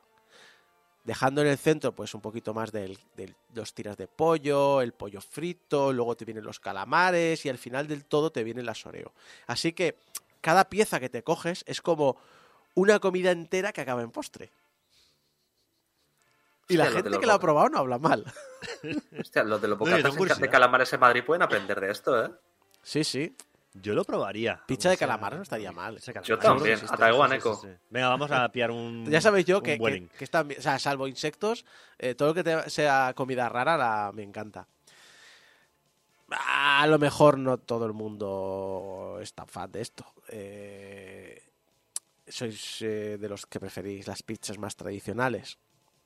Y Domino's en Japón tuvo una iniciativa eh, el año pasado de incluir unos palillos con la marca de Domino's eh, con una serie, acompañando una serie de pizzas especiales. Pizza para comerse con palillos. Y tú dirás, ¿cómo? Mm, Pues con palillos. Pero ¿cómo, cómo comerías tu pizza con palillos? Pues mal, ya te lo digo ahora, Isaco, mal. O sea, la pizza se come con las manos, no con palillos. Mira, Junior de Marmot dice que en Granollers hacen pizza de espagueti. Ah, pero eso, eso alguna vez lo he visto en, en- en- en- Yo lo vi en Italia esto, y estaba muy bueno, ¿eh? En Japón, Espagueti. Sí, sí, pizza de espaguetis. De hecho, en Italia probé una pizza con espaguetis y además con albondigones. Y eso ¿Dónde estaba está Granollers? buenísimo. Granollers En- está aquí de cerquita de en. Japón no los probé, pero vi dos tipos de bocadillos en, en- en pan de este de hot dog. Mm. Uno era de croquetas. Y ojo, no son croquetas, eh, son bolas de arroz rebozadas. O sea, la croqueta del relleno, en vez de ser bechamel o lo que sea, era arroz, pero Mm. lo habían rebozado. Y la otra era de yakisoba. Se nota que acabamos el programa y estamos hablando ya de comida que son casi ya mediodía. Eso. ¿Ese no es el pan de soba este que te sale en los animes un montón? Sí, el, yaki- bueno, en, tú, tú- tú- tú que te has jugado al 13 Sentinels, es el pan por el que, que va flipado el, el yakisoba panga, que, que va siempre flipado el, uno de los, pers- Sí, de sí, los es- es- personajes. pero es un panecillo rollo hot dog Sí, y en medio han puesto pues, los los fideos de yakisoba. Sí, sí, es un pan con, es un pan con fideos, Sí, sí. simplemente. Bueno, lo dicho... ve que está buenísimo que te cagas. Sí, sí. cuidado. Pues la pizza con palillos no es que te la comas con los palillos. ¿No? Tú coges la pizza normalmente, la porción. Pero usas los palillos para recoger los ingredientes que se te caen de cada porción al cogerla. y los vas a necesitar, porque esta serie de pizzas especiales llevan seis veces la cantidad normal de ingredientes. Joder. Por favor, ¿podéis hacerlo aquí? Porque menuda mierda de acompañamientos metéis en las pizzas. Pues eso lo puedes decir bien al micro y gritando, ¿eh? Porque vamos. Pero sí, sí, pizza para gordos, por favor, ya. Sí, sí, sí. Eh, el asunto es que, al parecer, en algunas, cuando salió esto, algunos canales estos de YouTube de comida, de etiqueta y demás, comentaron que los japoneses son muy reacios a coger y comer la comida que se ha caído de, de la porción frente a otras personas. Con los palillos nos ayudamos que mientras sacamos la pieza, pues vamos llevando con los palillos los elementos de comida que se van a caer Mm. y de esta manera pues aprovechamos mejor la comida. Y esto además fue acompañado de un sorteo de unos palillos de 18 quilates. Joder. Dios. Glotón pero educado, todo se ha dicho. sí. Palillos de oro de 18 quilates junto con un pin de dominos también de dorado, no sé si de oro. ¿No eran los japos los que tenían en una cadena de hamburgueserías un sitio donde tú te ponías las hamburguesas, te tapaba la cara para que la persona de enfrente no te viera cómo te estabas comiendo la hamburguesa? Hostia, pues no lo sé. Hostia, sí, sí, Mm, eso yo lo he sé, visto. pero. Además, te salía con No. una sonrisa. Es decir, te trate un abanico y una sonrisa y tú, ¿qué es esto? Por favor. a mí me gustó de Japón una especie como de fast food, de cadena, pero que era de curry. Y tenía como 40 platos de curry diferentes. Y tenía Hostia, el, el semáforo este de 1 a 5 de menos picante a más más picante. picante. Y fantástico aquello. Era maravilloso. Starbucks. Esto no sé que lo conocéis todos. vaya cambio de, de registro. Starbucks, que también está muy presente en Japón Mm. y tiene bebidas que solo pone durante ciertos periodos de tiempo. De temporada. Exacto. Y para acompañar el frío invierno del año pasado, lanzó un par de capuchinos especiales. Están hechos, eso sí, como todos los capuchinos, pero coronados con un caramelo líquido especialmente creado y palomitas dulces de caramelo. Me flipa la... empalagoso. Sí, sí, me flipa la- lo, lo que le mola a los- japoneses es mezclar cosas dulces con más cosas dulces y más Sí, sí, sí. diabetes. Tú tienes un- una taza con toda la crema del capuchino, el Mm. jarabe de, az- de azúcar y las sea, palomitas, Palomitas ahí- dulces. de caramelo. Si ya me cuesta comerme los dátiles de los dulces que están, no me quiero Pues imaginar esto. O sea, les flipa el dulce a los japoneses y vamos. Yo ahora tomo mucho menos dulce, pero en su día, hace 20 años, era de meterle cuatro o cinco sobres de, ca- de azúcar al café con leche. Hostias. Y recuerdo hostias. eh, con una novia que tenía entonces, de que un día estábamos tomando un granizado y lo dejé y le dije, no, no me lo voy a acabar porque está muy- de- lo encuentro demasiado empalagoso. Y le, y le dije, ¿lo quieres probar? Y se me, se puso una cara de susto. Dijo, si tú lo consideras empalagoso, no quiero ni tocarlo. lo dicho, eh, tenéis este capuchino con palomitas eh, de caramelo. Y si lo queréis un poquito más calentito porque hace mucho frío, también lo podías pedir que le incorporaran un chorrito de ron. Ah, sí. Capuchino con ron. Bueno, un carajillo camuflado. Sí, sí. Un, un ca- capuje- capujillo. Un capujillo. lo que. Que sería, por cierto, una bebida fantástica eh, para la siguiente cafetería que os voy a hablar. Pero no, en esta cafetería solo hay agua y café. Solo te sirven eso. Pero no pagas encima por la bebida. Que es Puedes healthy. beber todo lo que quieras. Sí. Y puedes además traerte tu propia comida o incluso llamarte a un Just Eat y que te la traigan. Lo único que pagas es por el tiempo que estás. Unos 150 yenes por cada media hora. ¿A cambio son? Eh, eran, eh, pues no mucho, eh, como un euro, un Sí. euro y algo, no, Ah, pues- no, no mucho. Es que yo la, lo que la equivalencia en euro, iba a decir peseta. Es que más o menos eh, dicen que se ha vuelto la equivalencia de peseta, Ajá. del yen. Y bueno, eh, lo he hecho. O sea, un euro por. Bueno, más o menos un euro cada media hora. Más o menos. Está bien. Sí, sí. Y si la encuentras abierta, claro, porque solo abre los días en los que el estudio de grabación Koenji Sankakuchitai está cerrado. Y bueno, aunque la encuentres abierta, tampoco podrás entrar alegremente. Y si lo haces, a lo mejor no te dejan salir. Pero bueno, que estás entrando en la, en la prisión a comer o. o, o sea, el San, San este, que es una. Es, es la cárcel, ¿no? Sí, eh, no, es una cafetería para escritores. Ah. Solo aquellas personas que tengan una presión por entregar algo con una fecha límite pueden ser clientes de esta cafetería. Cuando entras te dan un papelito y declaras cuál es tu objetivo del día, ya sea en palabras escritas o en documentos que has de terminar. o en páginas que tienes que hacer, Mm. o traducciones, lo que sea. Y también declaras qué tipo de presión quieres, baja, media o alta. ¿Cómo presiona? Hay alguien ahí detrás diciendo, venga, trabaja. Cada hora se te van a pasar a ver qué tal lo llevas. Y si te vas quedando atrás, te meten bronca. Te meten bronca. Y no te dejan salir Hasta hasta, que que cumples tu objetivo del día. Oh. O llega al final del día y se cierra la tienda, obviamente. Yo creo que necesito esto en mi vida. Yo sí, Hostia, no, no se escucha para los beginners de Game Over que, que veniría esto, ¿no? Sí, sí, o sea, para no ¿Para acabarlo todo a las 3 de la mañana del día anterior. Exacto. A- a- anoche, eh, o sea, el, guión- el, el programa de hoy, Geco y yo. El guion de hoy, Geco y yo. ¿Cuándo acabamos? A medianoche. bueno, y luego por las músicas. Sí, y claro. todo, bueno, todo eso. eh, y cosas, cosas, cosas. Cosas que pasan. La cadena de supermercados Lawson está probando ciertos productos nuevos para ver si son del agrado del público. Y, eh, y son, bueno, cosas sueltas como un café con leche para ser calentado en microondas, o patatas fritas con sabor a mayonesa y ajo y experimentos similares. Pero uno de ellos es particular, son caramelos. Caramelos que saben a nada. Caramelos que no saben ni a dulce siquiera. La idea es Caramelo un- de caramelo. un caramelo que no sepa nada. Están compuestos únicamente por polidestrosa, que es un sustitutivo sintético del azúcar, y eritritol, que es un sustitutivo natural del azúcar. Y si pensáis... No tiene sabor. Pero a Sí, ver, exacto, si pensáis que algo hecho por sustitutivos del azúcar debería ser dulce, no.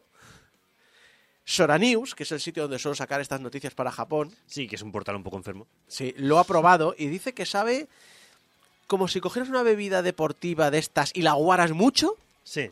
Hostia, no, sabe a Aquarius revenido. Aquarius sin. Aqua- sin no, no, pero Aquarius. Sin mm, nada. o sea, una lata de Aquarius en una garrafa de agua. Dice que es poco, No, no. poco más que el sabor del arroz blanco. Pero la pregunta es que a lo mejor se puede llevar a, a todo a la sección de Japón. ¿Por qué? O sea, ¿por qué? No, no, y son pruebas ¿Qué gracia para ver tiene? luego que ponen a la venta, Julio. Perdón. Perdón, yo he probado, yo hago postres, me gusta, de hecho lo único que sé hacer en mi puñetera vida son bizcochos y postres.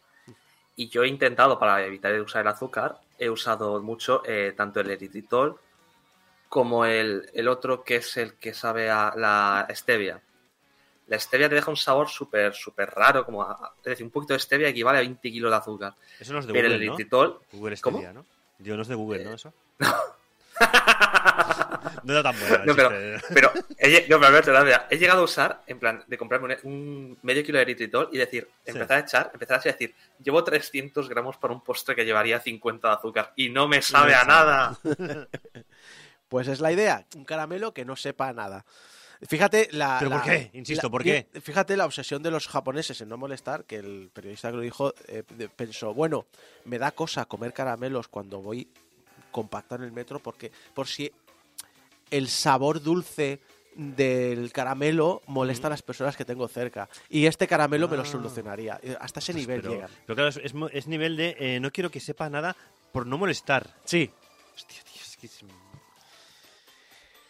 Es una idea que no parece buena, pero a lo mejor lo es. Sin embargo, en ideas que parecían buenas, pero que yo creo que no lo son, está el hotel que te incluye un grifo de cerveza con 10 litros de cerveza artesanal. Es una idea cojonuda, tío. Para que bebas buenísimo. toda la que quieras gratis. Joder, pero ¿dónde está el problema? El Villa and Barrel Lounge es un hotel situado en Shizuoka, montado por la fabricante de cervezas West Coast Brewing. Es más, la fermentación de esta cerveza es exclusiva para el hotel. No la puedes comprar en tiendas. ¿Y qué ocurre si no te la acabas? No pasa nada. Si tienes una de estas botellas especiales para llevar líquidos carbonatados, te la puedes llevar a casa. Está incluido, en el- está incluido que lo hagas. No, no, no es algo como robar la toalla del hotel. Eh, esperan que lo hagas. está socialmente aceptado. Bueno, igual no, Exacto. pero- Ahora, yo sinceramente, dar 10 litros de cerveza, además exclusiva, que no puedes tomar en ningún otro sitio, gratis, 10 litros de alcohol, parece una buena idea. Yo no lo haría en España. Así. No hay, buenas, no hay buenas o malas ideas, hay malas ejecuciones y peores resultados. Hostia. Exacto. Acabas así, ¿sabes? A mí, me, da- a mí me daría Oh. miedo. Y tú dices, ¿por qué? Pues mira, por algo que pasó en Tokio. Una cena en un ostentosísimo restaurante francés situado en la planta 58 de un rascacielos de 60 plantas Ajá. Y un grupo de 100 personas celebra- cenando para celebrar un gran evento. Vale. ¿Qué evento? Un cumpleaños, una jubilación, una boda, una persona muy popular realmente para juntar a 100 personas. No, celebraban la salida de la cárcel de uno de ellos. Hombre, Me mola que Julio se tape la cara cuando no ha terminado de la historia. Es que ya, me, ya sé- he imaginado ya me imagino a Kiryu saliendo de la cárcel. A Kiryu, sí, sí. Parecido, porque el grupo eran los dragones chinos, Hostia. una banda mafiosa formada por... eh, No formada digas, a dragones finales, chinos. Exacto, formada a finales de los 80 por los hijos de los japoneses que se quedaron en China después de la Segunda Guerra Mundial. Son hijos que volvieron a Japón y, bueno, muchos de ellos, pues, ostracismo o lo que sea, pues Sí, acabaron formando una esta banda. Una banda que, por cierto, no ha terminado de- del todo de entrar en, dentro de las leyes contra la Yakuza. No se ha terminado de considerar una banda organizada, pero sí que hacen cosas de banda organizada y cada vez están más a, a punto de caer. Extorsionan, eh, lo típico. robos, esto- sí. estafas, sí. Y no tardaron mucho, ¿eh? O sea, en plan decir, bebieron mucho, no tardaron mucho, porque a la media hora ya se estaban peleando a, a puñetazo limpio. Y sin camiseta y todos con un tatuaje en la espalda, claro. Claro, y esto acabó con las mesas volcadas, botellas y vasos rotos y una puerta destrozada. Una bicicleta por ahí dando Exacto. vueltas, ahí sin manillar ya. Cuando llegó la policía, de las 100 personas solo quedaba una con heridas leves de la fiesta. Pero había manchas de sangre por todo el restaurante, o sea que hay gente que se fue calentita. Esta gente es de la de, eh, si no se muere nadie, esto ni, no es, ni es fiesta ni es nada. Exacto. Así que, ¿por qué tengo miedo a, a cierta a, a- a- a acceso gratis al alcohol? Porque hay gente que quizá no debería. Igual no debería, igual Hostia, debería pero en pasar. media hora. Pero en media hora. Sí, sí, en media hora, Media hora. en media hora, 10 personas empezaron a puñetazos entre ellos. Eh, y seguramente les sobró 29 minutos o alguna cosa así, ¿eh? O sea, Me hace gracia eso. Es un 10%, ¿eh? Pero qué rápidamente se tornó aquello en, bueno, en un desastre en lo alto de un rascacielos. O sea que... y encima hablando de un rascacielos, es que esto es yakuza total. Les faltaba subirse a la azotea y Sí, hacerse sí. ahí... ¿Cómo se llamaba? El, Camu- Cam- no, el Hills es el centro comercial. el- la Torre eh, del Milenio. eh, La Torre del Milenio. Sí, sí, Exacto. tal cual. Esto es Japón. Esta es la comida de Japón. Y estos son eh, la cena con espectáculo que te puedes llevar un día en un restaurante muy caro francés en lo alto de un rascacielos de Japón.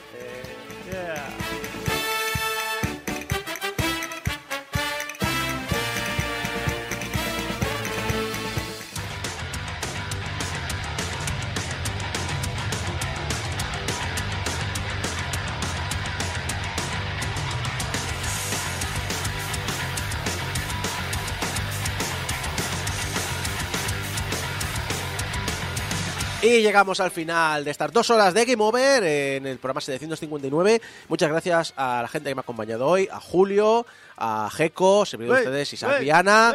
Gracias a todo el chat, gracias al spam que no para de meterse en el chat en directo. Tenemos spam hoy... Vamos. Es el mismo todo el rato. Está, escribiendo spam. más que la gente que... No pasa nada, me estoy, estoy- o sea, no cuesta nada esto. Mira, fuera, fuera, fuera.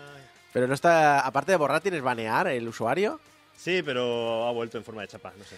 Lo dicho, eh, muchas gracias a todos los que os habéis acompañado a lo largo de estas dos horas. eh, y eh, recordar que nos podéis ayudar a mantener el hosting eh, online. Recordad que si vais a portalgameover.com barra donaciones eh, podéis eh, donar dinero a nuestro proveedor de servicios. Ese dinero no pasa por nuestras manos, se queda ahí en la cuenta y cada año cuando nos pasan la factura de los dominios, del hosting y demás, la van reduciendo de allí. Recordad portalgameover.com barra donaciones, que estamos en las redes sociales como Portal Game Over, aunque una de ellas puede que no. Pero, ¿sabes que me he enterado ayer mirando porque alguien hizo la bromita de eMySpace? Es verdad, dijo, estamos en todas partes, pero en MySpace estáis o no estáis. ¿Estamos? Estamos. ¡Estamos! Toma ya. Y eh, no es cuenta nueva, ¿eh? Es cuenta Hombre, que, que ¿Cómo tiene... va a ser cuenta nueva? ¿Cómo va a ser cuenta nueva, Isaac? El MySpace sigue vivo. Sí, pero bueno, a ver, Fotolog también eh, dicen que está, sigue vivo y no... no. Exacto, ¿Fotolog pues... tenemos? Eh, Fotolog yo tenía, pero no ¿Y sé. Game Over? Ah, Game Over creo que no, pero poco le falta. pero sigamos en OnlyFans. OnlyFans, obviamente. Donde algún día subiremos fotos tuyas. Y bueno, si queréis ver cómo, cómo Twitter se va a la mierda junto con nosotros, pues nada, venís a... Vamos a cogernos todos de la manita y vamos a ver el final de Twitter juntos. Eh, bueno, eh, Facebook, Facebook sigue, ¿eh? Que han Sí, echado mucha gente, pero han echado mucha gente de todo el tema metaverso, realmente, no... Mm.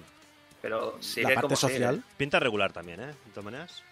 No, yo no creo que pinte regular, ¿eh? Los, los, para empezar, nos han ido los publicistas, los, la publicidad. Eso para empezar. Mm. Así Bueno, que... pero ta- tampoco de Twitter. Mira Tesla, mira SpaceX. Es decir, las campañas publicitarias que están haciendo. Eh, te digo una cosa. Que no había hecho nunca, Julio, ¿eh? Julio, ¿tú, tú te comprabas un Tesla? ¿Visto lo visto? ¿Cómo? ¿Tú te comprarías un Tesla? ¿Visto lo visto? Lo visto? ¿Yo? Sí. Si no es para tirárselo a la cabeza a Elon Musk, ni de cerca, vamos. Y que nos podéis escuchar en la radio en directo si vivís en Chabañón de Espí, pero también nos podéis escuchar, pues eso, en directo por YouTube, como está haciendo la gente, o por la web de Radio de Espí, pero también podéis descargaros desde nuestra web la- el programa, podéis escucharnos por iTunes, en programas de podcast, iVoox, YouTube, Spotify, que nos podéis enviar vuestros mensajitos de amor a público arroba portalgameover.com y vuestros mensajes de odio a donde se une uno a los dragones chinos arroba portalgameover.com y que, bueno, ya que hemos hablado que nos podéis escuchar en Spotify, vayáis a Spotify, busquéis Game Over y nos deis 5 estrellas en Spotify que esta semana hemos tenido ¿Cuántos? 8 votos. ¡Toma! ¡Ole! Ocho votos. ¡Bravo! Gracias a todos ¡Qué por ayudarnos. Y gracias a todos por estar ahí. Recordad, ¿Está funcionando la campaña de Spotify o qué pasa aquí? O sea, parece que sí. es más fácil. Pues yo dar- sigo sin votar, tendría que hacerlo. Me voy a una cuenta de Spotify, Ya luego tenemos uno para que viene. que Exacto, el equipo no ha votado. Yo tampoco lo he hecho, es verdad, ahora que lo dices. No, he puesto- Joder. Nada, mientras arreglo, mientras doy una paliza a estos desgraciados, recordad que nos vemos la semana que viene con el nuevo programa de Game Over. Hasta entonces, adiós.